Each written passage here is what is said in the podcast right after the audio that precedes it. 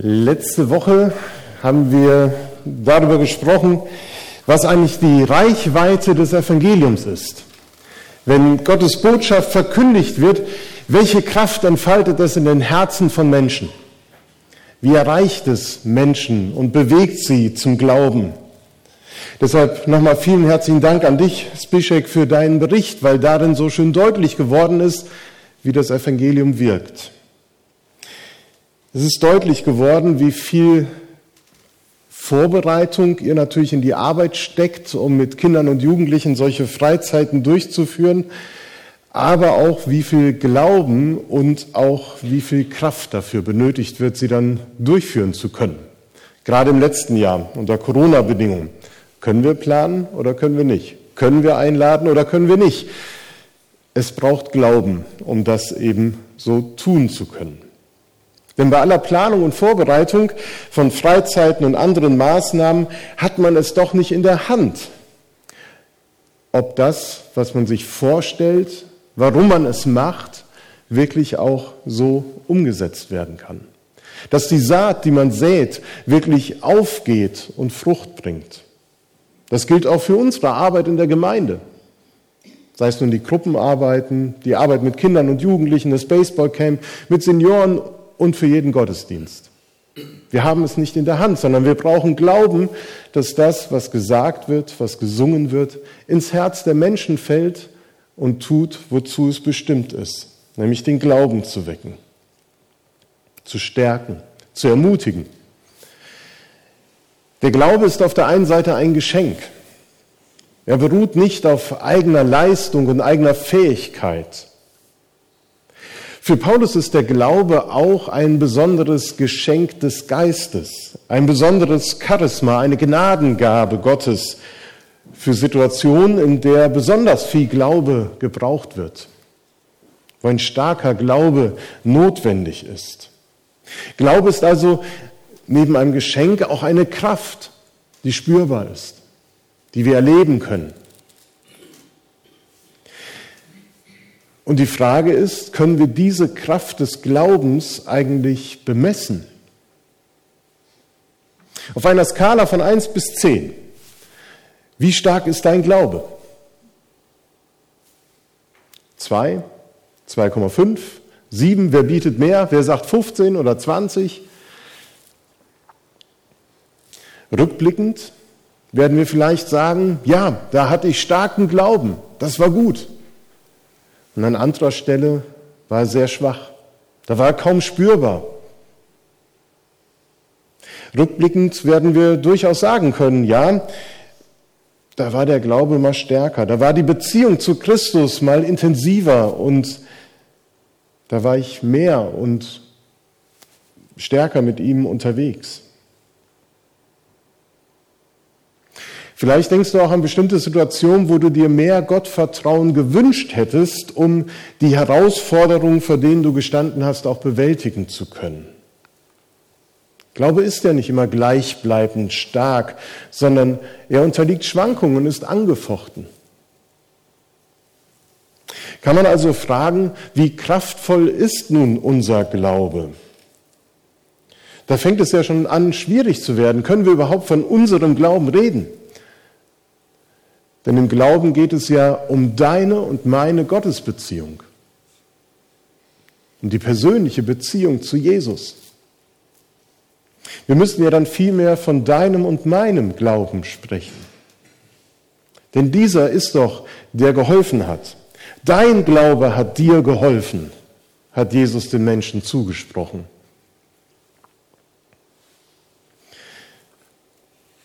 Und das ist, glaube ich, wichtig zu hören. Jesus spricht das zu. Das ist nicht die Feststellung derjenigen, die Jesus begegnet sind und heil geworden sind, die Sündenvergebung erfahren haben, sondern es ist die Feststellung von Jesus. Dein Glaube hat dir geholfen. Und wenn ich eben gefragt habe, auf einer Skala von 1 bis 10, dann merkt man, wie schwierig das mitunter ist, den Glauben zu bewerten oder einzuordnen. Und wie gut das tut, zu hören, dass Jesus sagt, dein Glaube hat dir geholfen. Auch wenn ich vielleicht gerade meinen Glauben bei 3,75 einordnen würde.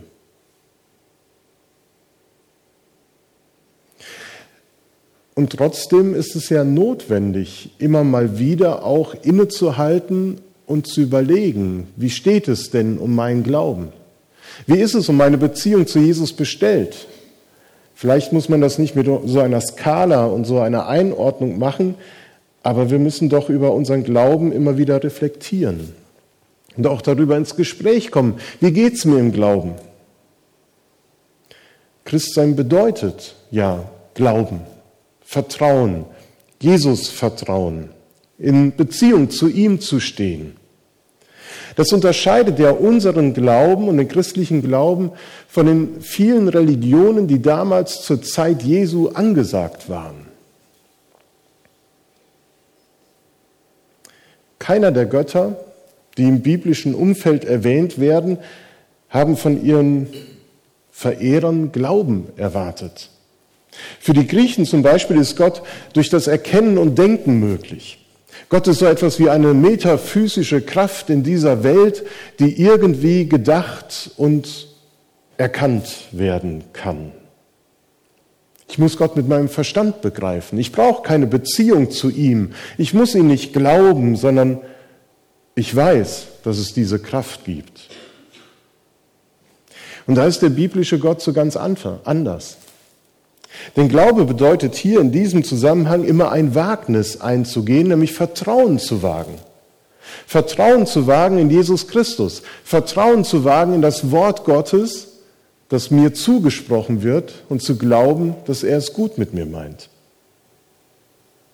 Es geht um den Eintritt in eine persönliche Vertrauensbeziehung, weil Gott Mensch wurde weil sich Gott uns persönlich zuwendet und er uns anspricht. Das ist etwas Besonderes, Einmaliges. Und auf diese Ansprache muss es eben eine Antwort geben von uns. Wir können es hören und ignorieren, aber Gott wünscht sich, dass wir antworten mit Glauben, mit Vertrauen. Menschen, die gerade auch so ein naturwissenschaftliches, technisches Denken verinnerlicht haben, denen fällt es mitunter schwer, diesen Glauben wirklich auch zu wagen, weil es eben keine faktischen Beweise für die Existenz Gottes gibt, valide Zahlen, denen man glauben kann, unumstößliche Gesetzmäßigkeiten, denen man vertrauen darf. Gerade sie diese Gesetzmäßigkeiten werden ja durch das Handeln Gottes so oft und vor allen Dingen in der Auferstehung auf den Kopf gestellt. Im christlichen Glauben geht es nicht allein um ein Wissen, sondern um Beziehung. Und damit bewegt er sich eben auf einer ganz anderen Ebene und in einer ganz anderen Dimension. Aber dieses Vertrauen wird eben erschüttert.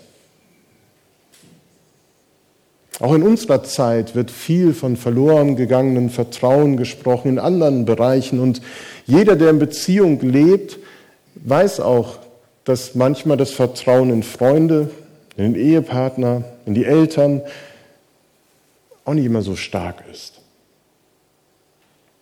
Wir erleben, dass Vertrauen oft auch enttäuscht wird und es manchmal wirklich schwer fällt, zu glauben und zu vertrauen. Den Jüngern damals ist es ähnlich ergangen. Davon spricht unser Predigtext, der nur zwei Verse umfasst, aus Lukas 17 die Verse 5 und 6.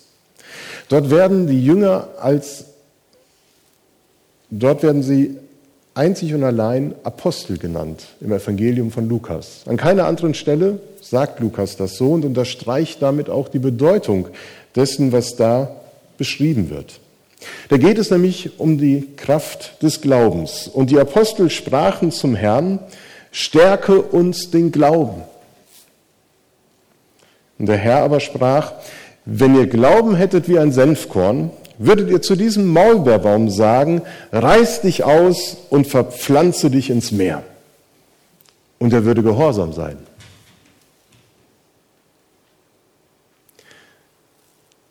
Bleiben wir zunächst einmal bei der Frage und der Bitte der Jünger, bevor wir zur Antwort von Jesus kommen.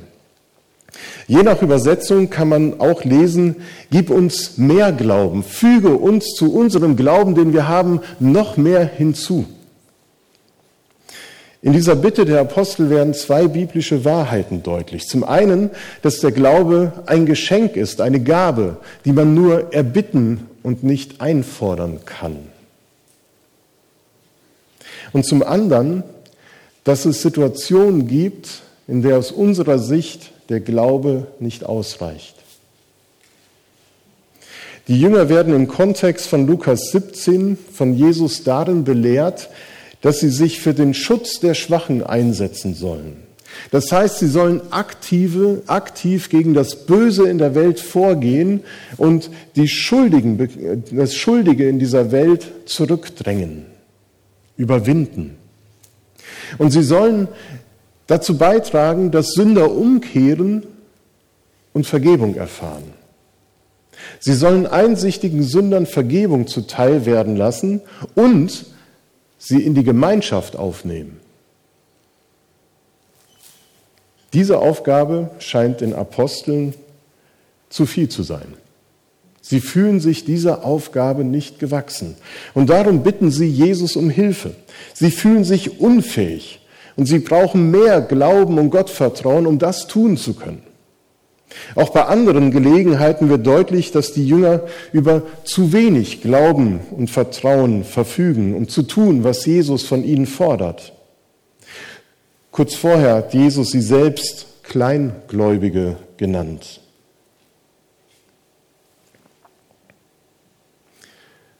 Bei uns, bei dir, bei mir, erfahren wir uns nicht auch als Menschen, deren Glaube oftmals so schwach erscheint, dass wir denken, uns mangelt es doch an Vertrauen und Glauben, an Zuversicht. Oder andersrum, wenn wir so gerne für Jesus arbeiten möchten und etwas bewirken möchten, denken wir da nicht auch manchmal, was könnte nicht alles geschehen, wenn wir nur mutiger bekennen würden, mehr glauben würden, mehr beten, fröhlicher singen und unser Herz voller Liebe wäre. Und oft kommt eben diese Bitte auch in uns zum Klingen. Stärke unseren Glauben. Füge doch bitte zu meinem Glauben noch mehr Glauben hinzu. Das ist doch eine tiefe Sehnsucht, die hier angesprochen wird, die in uns vorhanden ist und die ihren Ausdruck in so vielen Liedern und Gebeten findet, die wir singen und sprechen im Gottesdienst, in der persönlichen stille Zeit. Die Sehnsucht nach einem stärkeren Glauben, die sollte eigentlich keinem von uns fremd sein. Und so wird die Bitte der Jünger zu einer stellvertretenden Bitte für dich und mich. Und es ist eine gute und wichtige Bitte, weil sie eben einen Mangel bekennt den wir selber nicht ausgleichen können. Wir sind nicht in der Lage, mehr zu glauben, stärker zu glauben. Wir sind dabei auf Gottes Hilfe angewiesen, dass er uns den Glauben stärkt.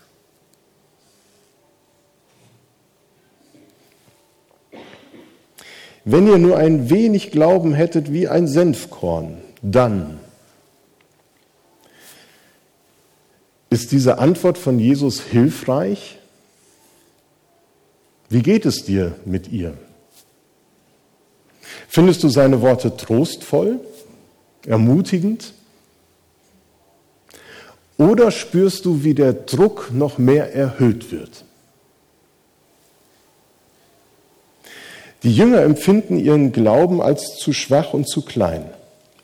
Und Jesus untermauert das auch noch, indem er sie Kleingläubige nennt und ihnen nun das Bild vom Senfkorn vor Augen stellt dem kleinsten aller Samenkörner, das dafür steht, dass man eigentlich kaum wahrnehmen kann, dass es da ist. Selbst wenn der Glaube nur so ganz klein ist und winzig wäre, müsste er große Wunder vollbringen können. Eigentlich? Nach Markus, der auch von dieser Begebenheit berichtet, müsste dieser Glaube Berge versetzen. Es gibt ja Gegenden in Deutschland, da gibt es so wenig Berge. Man könnte welche versetzen. Und hier bei Lukas ist es ein Maulbeerbaum, der bis zu einem Meter Durchmesser entwickelt und ganz tiefe Wurzeln hat. Den kann man nicht einfach so ausreißen und in ein Meer verpflanzen, was für das griechische Denken sowieso ein Sinnbild für Unmöglichkeit ist. Ein Baum im Meer verpflanzt, das geht nicht. Aber so müsste unser Glaube sein. Und was wäre, wenn ich euch einladen würde, wieder nach vorne zu kommen und zu berichten? Wo hast du mit deinem Glauben Berge versetzt? Wo ist dir das mal gelungen? Ein Maulbeerbaum auszureißen. Wer hat das schon mal erlebt? Ehrlich, mein Glaube kann das nicht. Ich habe das noch nicht geschafft. Glaube ich jetzt falsch? Brauche ich mehr Glauben? Wenn ich Jesu Worte auf dem Appellohr höre, dann sagt er mir deutlich, ja, das müsstest du eigentlich können. Selbst wenn du nur einen kleinen Glauben hättest, müsste da viel zu sehen sein. Vielleicht schiebt er bei mir persönlich noch den Nachsatz hinterher, du folgst mir seit 35 Jahren und bist sogar Pastor. Bei anderen klingt vielleicht der Satz nach, wenn du nicht zweifeln würdest, dann müsste eigentlich.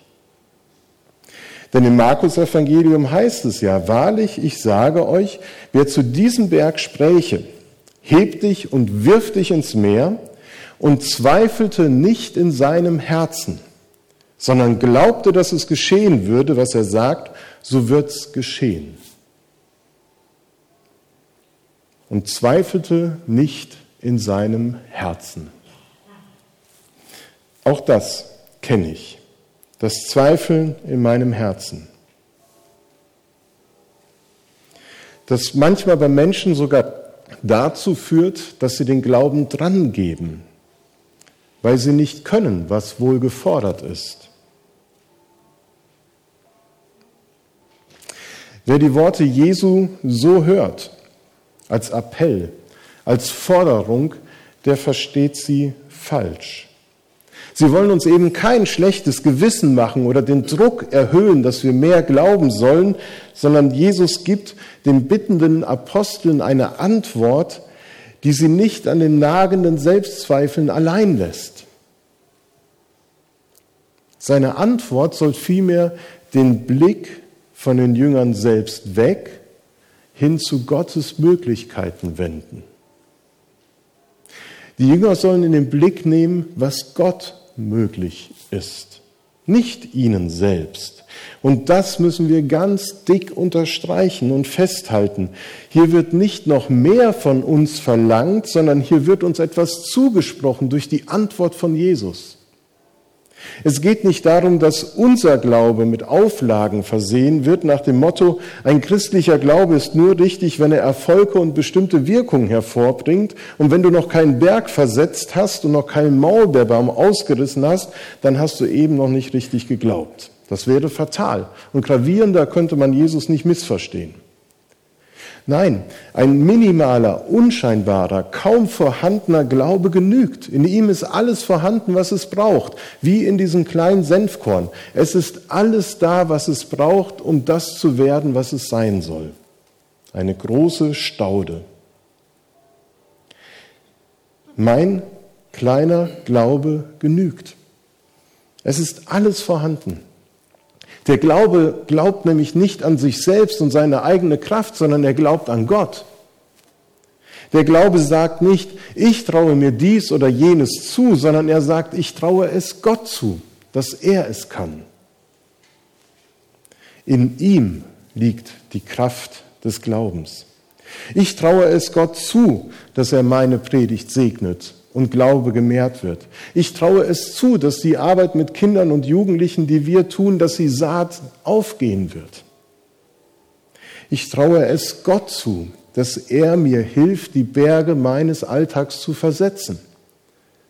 und sie zu überwinden. Die Kraft des Glaubens liegt darin, dass wir unsere Zuversicht auf Gott setzen. Denn er kennt uns. Er weiß, was wir brauchen, was wir ertragen können. In der Vorbereitung bin ich über einen mittelalterlichen Theologen gestoßen, Franz von Sales aus dem 16. Jahrhundert. Ich weiß nicht, wer von ihm schon etwas gehört oder gelesen hat. Ich bislang noch nicht. Er hatte eine ganz tiefe Krise. Eine Krise, die ihn hat krank werden lassen, auch körperlich. Und er hat sich eines Tages mühsam in den Dom oder in die Kirche geschleppt und hat dort Gott gebeten, dass er seinen Glauben stärkt. Und er hat eine tiefe Veränderung erfahren, die sein ganzes Leben auf den Kopf gestellt hat, sodass er sich Gott verschrieben hat.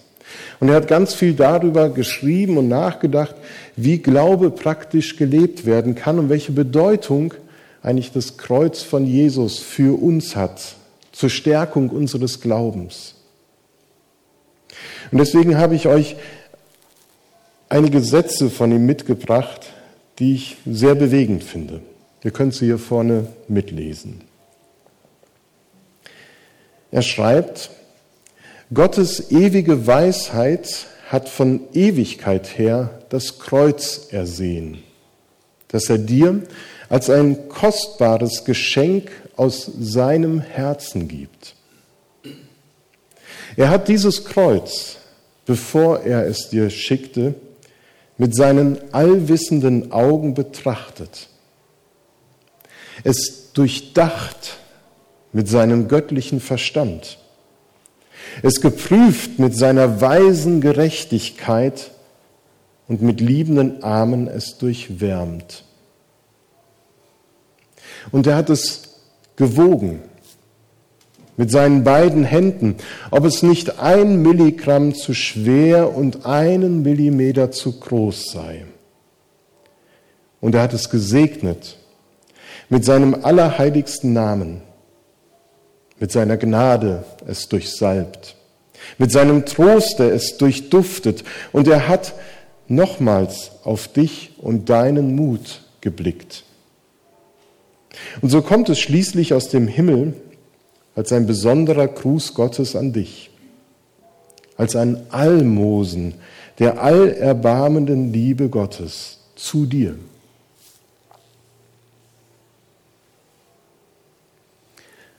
Gott legt auf dich, was du tragen kannst. Er hat dich und deine Last im Blick, die Last, die auch deinen Glauben und dein Vertrauen in Gott berührt und vielleicht an seine Grenzen führt. Er sieht, wie stark oder schwach dein Glaube ist. Und es ist kein Versagen deinerseits, wenn du scheinbar nicht genug glaubst. Er hat dein persönliches Kreuz bewogen. Ob es nicht ein Milligramm zu schwer und ein Millimeter zu groß sein. Gott kennt dich. Er kennt deine Traurigkeiten und deinen Zweifel. Er kennt deinen Mut und deine Wünsche. Du bist mit deinen Lasten von der allerbarmenden Liebe Gottes umgeben, umfangen. Glauben heißt Vertrauen. Vertrauen auch dann, wenn unser Gemüt und unser Verstand uns anderes einreden möchte, dass wir Kleingläubige seien, die für Gott nicht nütze sind. Jesus sagt auf die Bitte seiner Jünger um mehr Glauben, wenn ihr Glauben hättet so groß wie ein Senfkorn, dann könntet ihr zu diesem Maulbeerbaum sagen, reiß dich aus und versetze dich ins Meer. Und er würde gehorchen. Wir können hören,